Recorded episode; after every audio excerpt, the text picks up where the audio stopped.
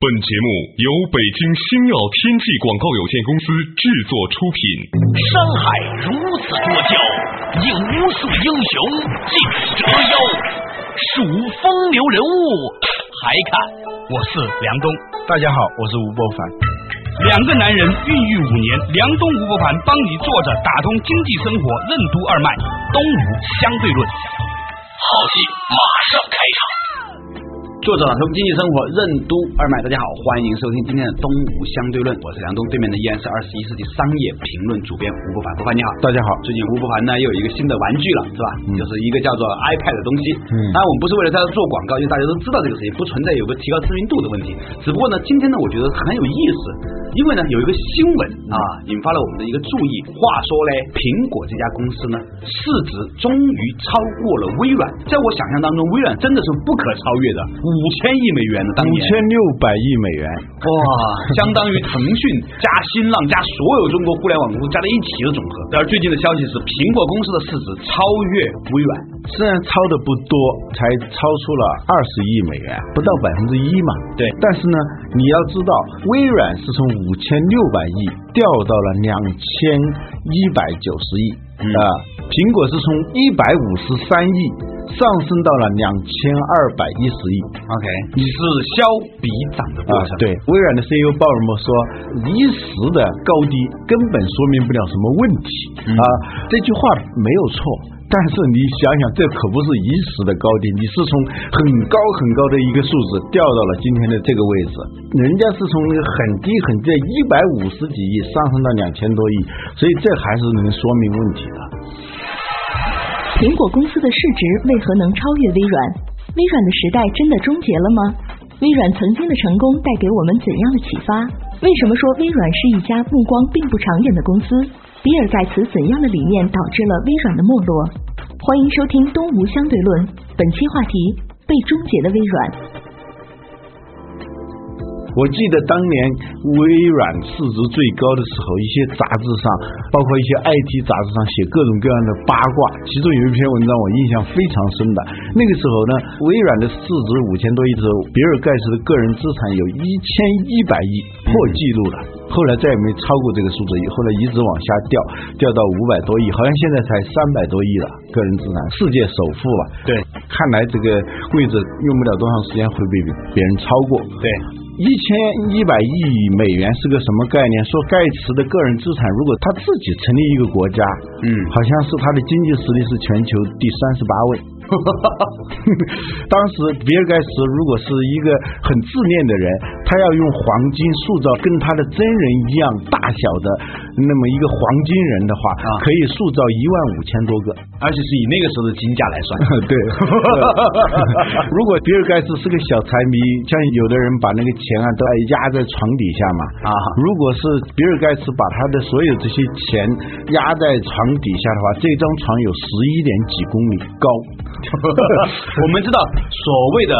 这个世界上最高的地方——珠穆朗玛峰， 海拔也才八千多米而已。可是现在这个落差的确是非常大。嗯本来这个事情呢，已经不算是个什么新闻了。早已经过去的事情，但是我们需要有一个标志性的事件来为它打上一个句号。有些事情呢早已经开始了，但是还是需要一个标志性的事件来做一个正式的开端。现在我们说的这个终点和开端，就是微软的时代真的过去了。嗯，这句话掷地有声啊， 就等着您说这句话了。 我们一直知道现在的小孩还问他长大了干什么，还要当比尔盖茨嘛，是吧？对可能再过十几年，小孩可能说不定都不记得盖茨了，也有可能。对，这是个多么可怕的时代啊！嗯，在 IT 里头，十年就是很漫长，很漫长。但是微软其实也不错啦，七五年成立，嗯弄到今天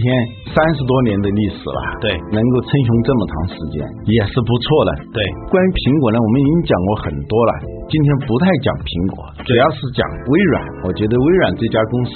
还是能给我们很多启发的。那有什么启发呢？嗯，比尔盖茨是一个很朴素的人，他自己不是那种总是以自己作为世界首富为荣的这么一个人，至少在他的言谈举止当中没有表现出这一点来。对，所比如说他开的车就是个福特的嘛，对对被好多美国的网友把它拍下来，他上班下班开的那辆车很普通的，嗯就是那个豪宅贵一点，三千多万美金嘛，嗯现在我们中国有些别墅也都一个亿两个亿了，是吧？你不要说像圆明园旁边，去前段时间在房地产新政之前刚开了一个楼盘，不是每个是一亿起价的吗？嗯别墅嗯不也是这样吗？就是好像到那就也是一千多万美金嘛，是吧？对呀、连排不就完了 吗？是吧？两个被打通是吧对嗯？单位面积算下 来，比尔盖茨的房子还不如这个圆明园旁边贵呢。对，那当然了。比尔盖茨呢，他实际上是最得意的是什么？我们曾经说过，一个人最爱炫耀的那一部分，往往不是他最拿手的，嗯往往是他不是太拿手的。他希望反复的证明自己是干这个的料啊、哦，是什么呢？他说他最大的长处是在于能够预见未来。哦，这样子。所以 他以前写过一本书叫《未来之路》。比尔盖茨是没有写过自传的，很多人都写过自传吧？对人不写，对他写了两本书，对两本书都是以未来作为书名的，一本叫《未来之路》，一本叫《未来时速》。而且呢，有一段话是表达这种自己的对于未来的这种特长的。嗯，在我十九岁的时候，我窥见了未来的曙光，并把自己的事业建立在我所看到的未来之上。时间在慢慢的流逝，我的决定终于被证明是正确的。这话说的多么的 多么的含蓄的骄傲 啊！对对对对，所以呢，他一直呢是以自己能预见未来而自豪。微软之所以有今天那个时候的今天，是因为他预见到了未来。但我们仔细的看那个电脑的发展的历史的时候，发现微软其实是一家目光并不怎么长远的公司，而且它的竞争力恰恰在于它目光不是那么长远，嗯常常是什么落后半步，对，迎头赶上，每次都是这样。嗯，很像当今中国的几个最著名的互联网公司嘛。嗯，那些患有这种产业远视症的公司啊，最后不是死掉就是被人收购了。对像上啊这家公司的很多的理念，在今天已经成为现实。对但是是别人的现实了，已经不是上这他的家现公实司。为什么叫上斯坦福大学网络，对吧啊 Stanford University 呃 Network？嗯，这一家公司呢，实际上它有很多的理念，包括我们今天的云计算，对应该是说源头就是上提出来的。你说马云听见云计算呢，他得多高兴啊！ 对，建议 你的前老板应该提出一个宏计算嘛， 宏计算继续继续继续。呃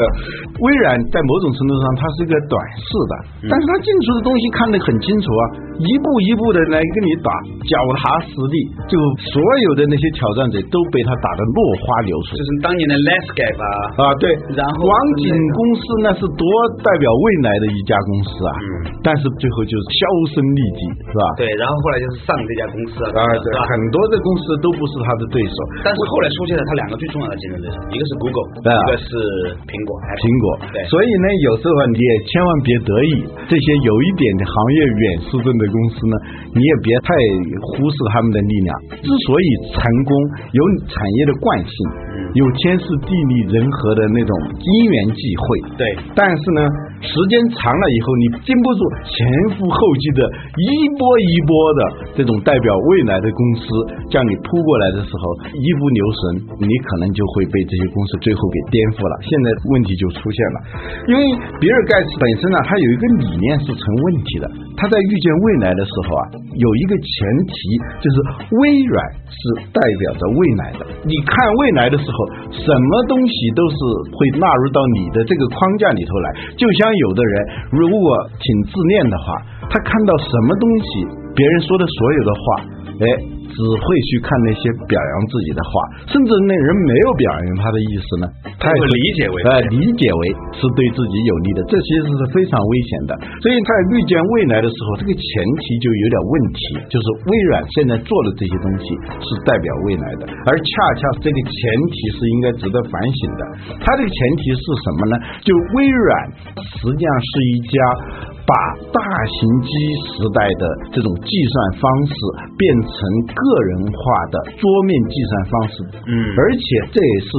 比尔盖茨功不可没的地方，就是让每一台书桌上都有一台电脑。当时很宏伟的一个设想啊，嗯一个很好的愿景。对，但是呢，在此之后，恰恰不是以桌面计算为主导，而是以网络计算为主导。对互联网出现的时候，他想到的是什么呢？想到的是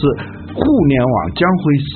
PC 更有力量，而不是说互联网将会主导 PC 成为一个附庸性的一个设备，甚至是一个不算是最主要的设备。在网络时代是一个多终端的时代，PC 可能是其中的一种，有可能还不是主流的，有可能是会被越来越多的其他的终端所代替的这么一个产品。而微软它的思维一直限制在 PC 这个思维上头。实际上一个 PC 可以上网嘛，嗯对吧？苹果它也在做电脑嘛，它到底有什么区别嘞？嗯，PC 是可以上网，但上网的不一定是 PC。哦，这话说的深刻。啊这样都叫深刻 啊、随便捧一下 嘛，您别当 真。我们扛 得住。上次出去马上继续回来，嗯东湖相对论。为什么说微软的盈利模式本质上是工业时代的盈利模式？在信息时代，微软的版权费盈利模式为何难以为继？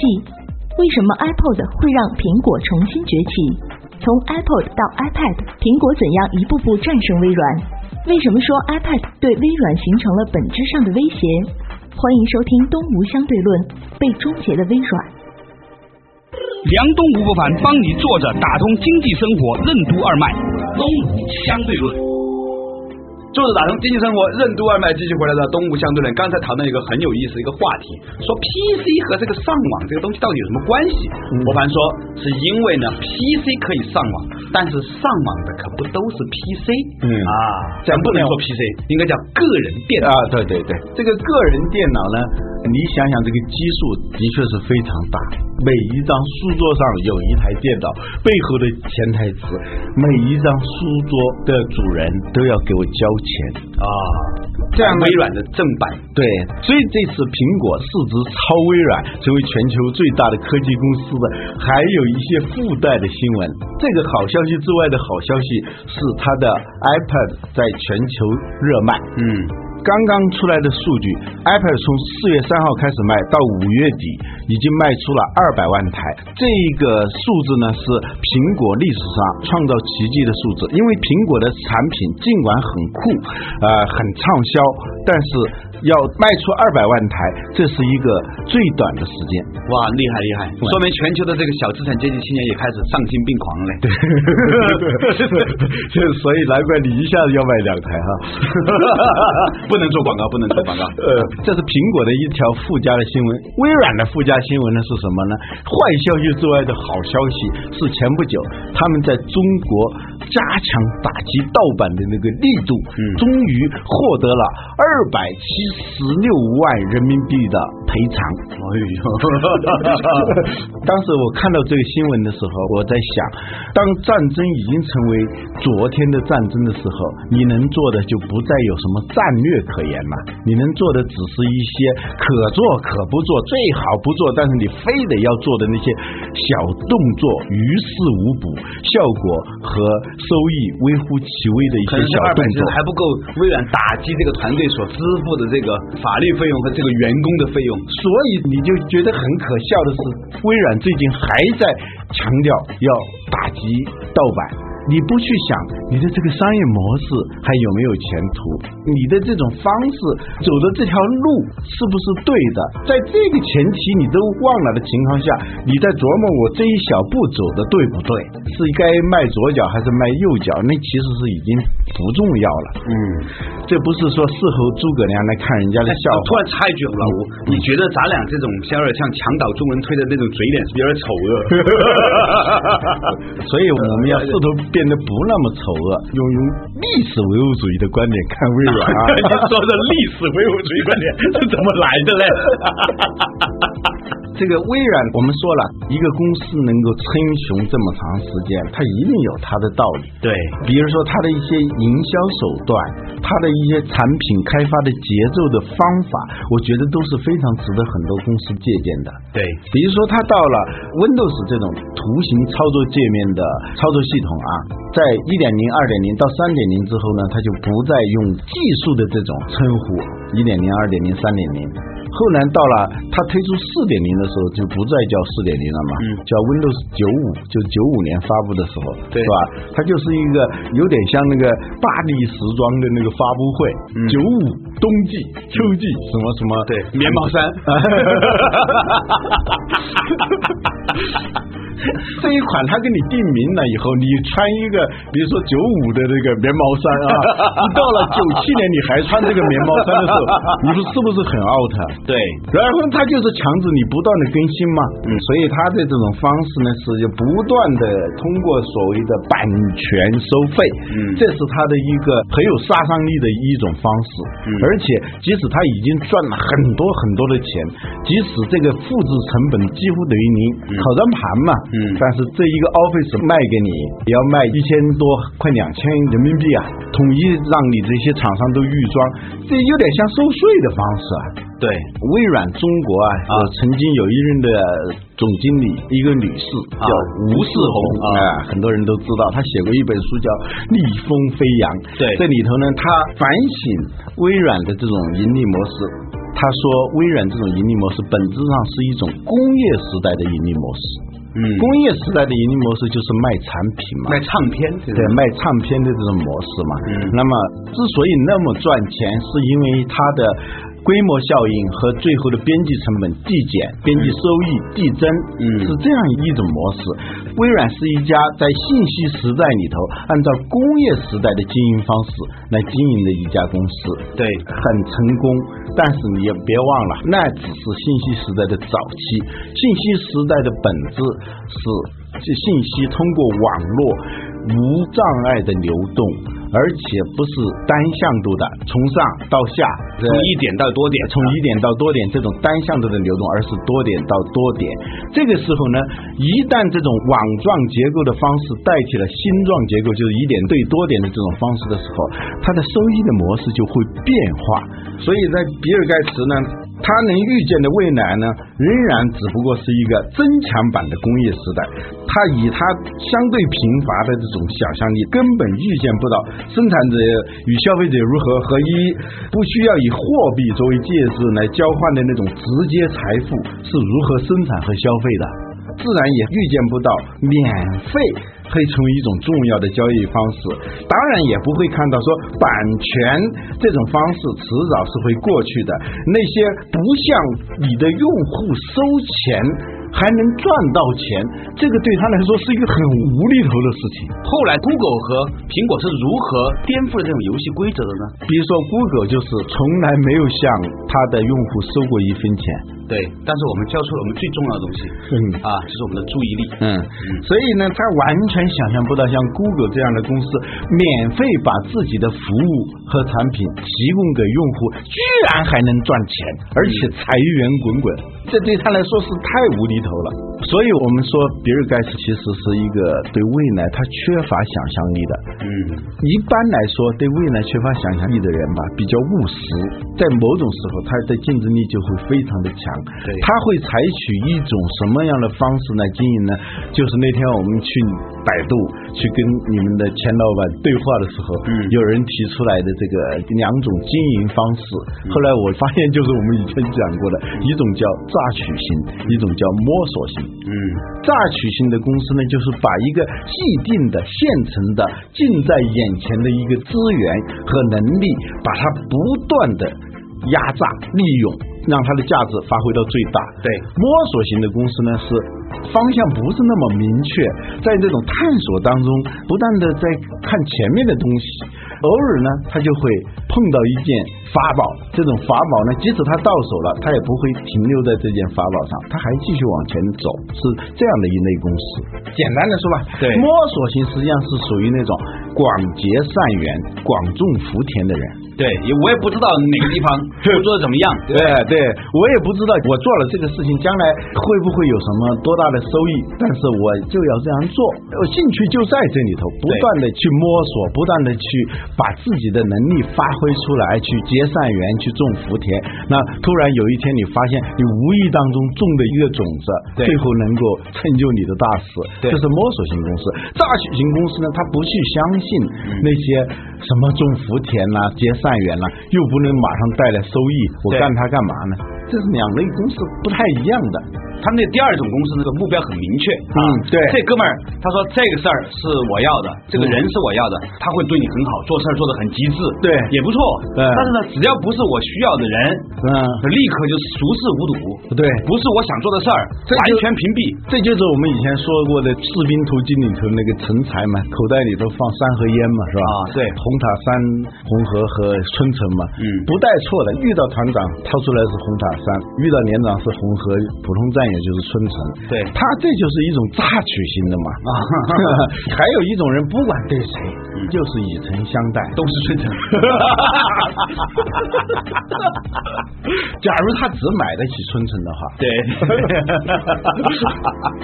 谷歌跟微软的对比就不用说了，我们这这个大家都知道，苹果跟微软之间的那些恩怨啊，还是值得很说。值得聊一聊的。 请老吴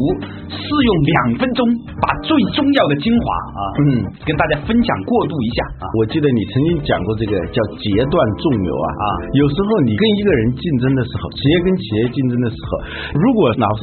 沿着他的路子走的话，玩到底就是被他玩死。对你应该是这样，一般的竞争呢都是说到底现在是谁强，是他强还是我强？对你应该去判断他这条路他能走多远，